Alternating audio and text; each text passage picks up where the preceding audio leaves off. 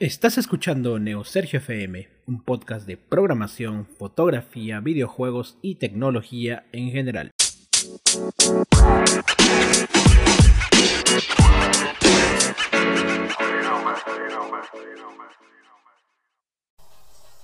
Bienvenidos a un nuevo episodio del podcast. Hoy es 22 de abril del 2020. Ya me olvidé cuántos días voy en cuarentena eh, una cuarentena que el, gobierno de mi país eh, nos ha mandado de manera obligatoria. Eh, la verdad que ha cambiado muchas de las costumbres que uno tenía, ¿no? pero hay algunas otras que, permanecen en el, en el, tiempo. Más que todo, no porque tenga algo que ver con, con salir, sino porque es algo que uno va haciendo en el día a día, ¿no? Y de eso les quiero hablar en este episodio. Este episodio les voy a compartir los hábitos que debe tener un desarrollador para seguir siendo efectivo, altamente efectivo. Así que, em, bueno, me parece que podemos arrancar. El primer hábito que un desarrollador debe tener es aprender, y no tanto aprender, sino que eh, confiarse mucho de la documentación oficial ¿A qué me refiero con esto? En primer lugar, para que entiendan mi punto de vista, un desarrollador, un programador, no puede eh, amarrarse, no puede atarse a un solo, a una sola tecnología. Eh, y esto es por la, por la velocidad con la cual cambia, eh, cambia todo en tecnología de un momento a otro ya puede haber una librería que hace las cosas mucho mejor, puede haber un lenguaje que trabaja mucho mejor, así que un programador debe adaptarse a eso.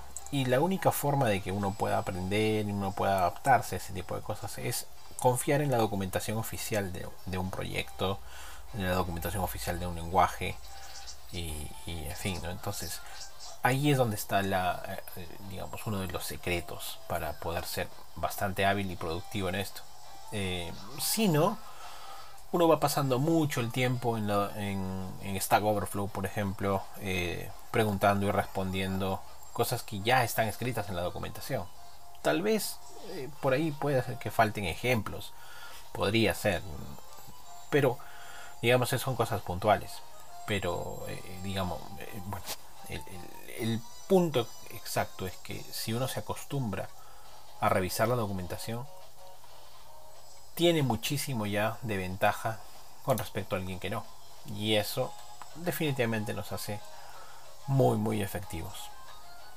Y así como uno eh, lee la documentación, pues también es, es bueno que uno también lo haga. ¿no?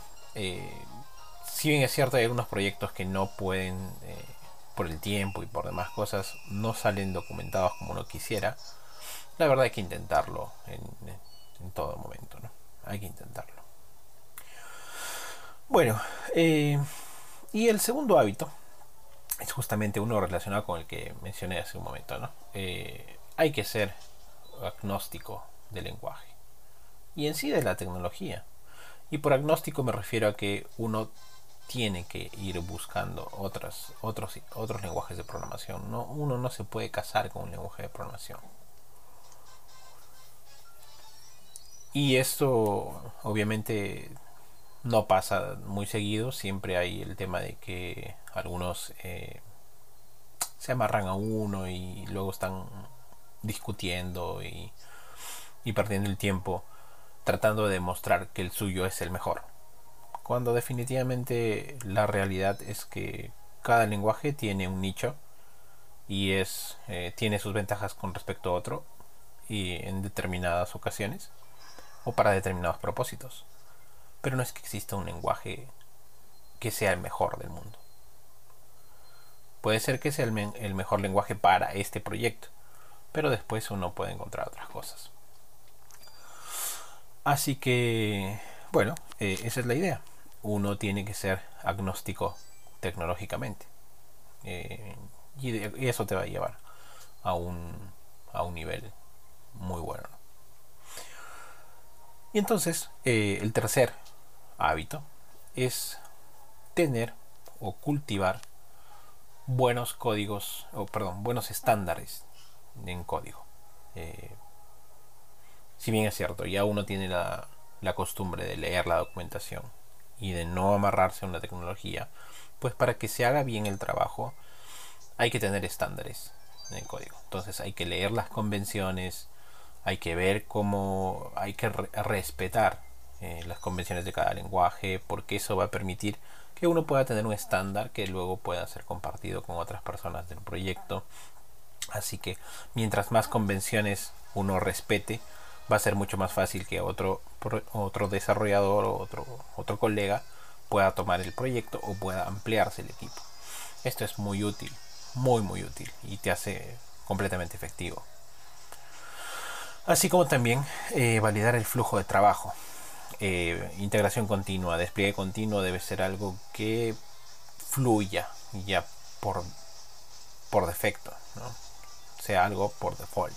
Ya sabes que vas a trabajar de esa manera y creo que eh, es la mejor forma de, de hacerlo.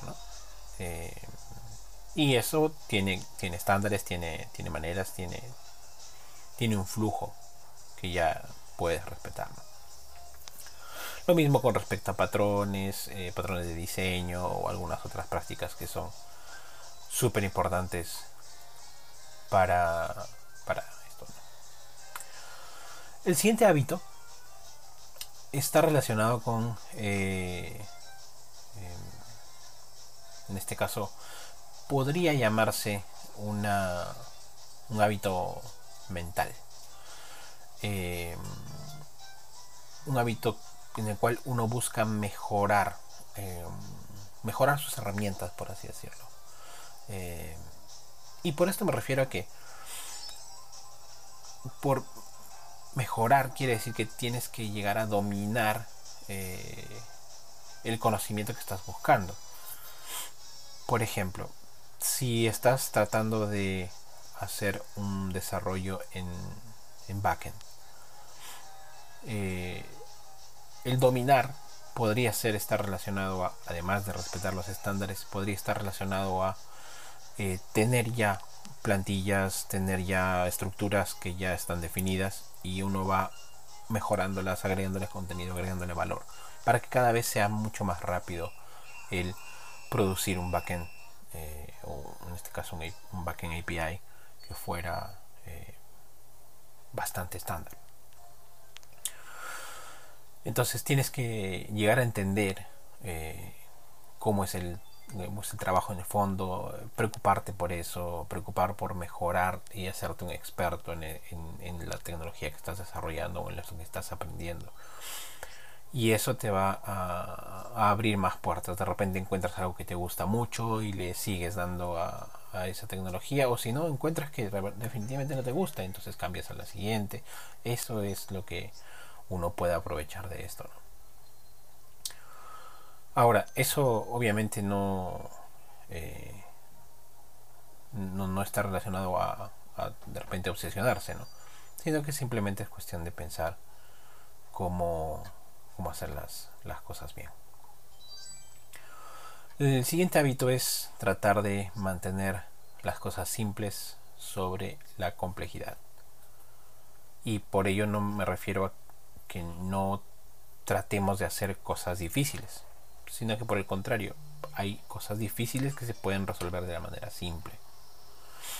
Entonces, eh, si uno va eh, amarrando cosas, si uno va eh, complicándose eh, o haciendo sobre ingeniería como en un caso también se llama eh, la verdad que eso no ayuda ¿no? si por ejemplo vas a hacer un pequeño proyecto y para este pequeño proyecto virtualizas una, una máquina virtual usando background o no sé metes un, un docker cuando el proyecto son dos archivos que ni siquiera manejan dependencias por lo tanto no vas a necesitar tener eh, mapear las dependencias para, para dockerizarlo. Entonces estás siendo, estás complicando las cosas porque son solamente dos archivos, entonces no hay, no hay necesidad. Y, y, bueno, eso es un buen hábito. tratar de mantener las cosas simples, no, no hacer sobre ingeniería. Y está relacionado con el siguiente. El siguiente hábito es aplicar el método DRY. El método DRY es uno que se utiliza en muchos lados. E incluso Django, el framework de Python, se basa en, en, esta, forma de pensar. DRY quiere decir Don't Repeat Yourself que es básicamente un principio, un principio que dice que tienes que reducir, repetir constantemente el código. Y eso hace que uno vaya pensando en cómo reutilizar componentes, en cómo abstraer. Eh, y estas capacidades de, abstracción eh, hacen que tu trabajo sea mucho, mucho mejor. Eh, así que mm, es algo muy positivo que te pongas a pensar en eso, tratar de que no te repitas a ti mismo. Y el último hábito, que me parece que es súper importante, es tómate un descanso. Eh, no, no es bueno estar todo el tiempo obsesionado con una tecnología o tratando de resolver algo. Un descanso deja que nuestro cerebro procese algunas cosas y a veces incluso el problema que tienes por resolver lo resuelve tu cerebro en el momento de descanso y es porque tu cerebro sigue trabajando en una solución. Digamos que esto es una regla universal. Tienes que descansar. Si descansas bien, tu cerebro va a funcionar mejor y por lo tanto vas a poder resolver mejor las cosas.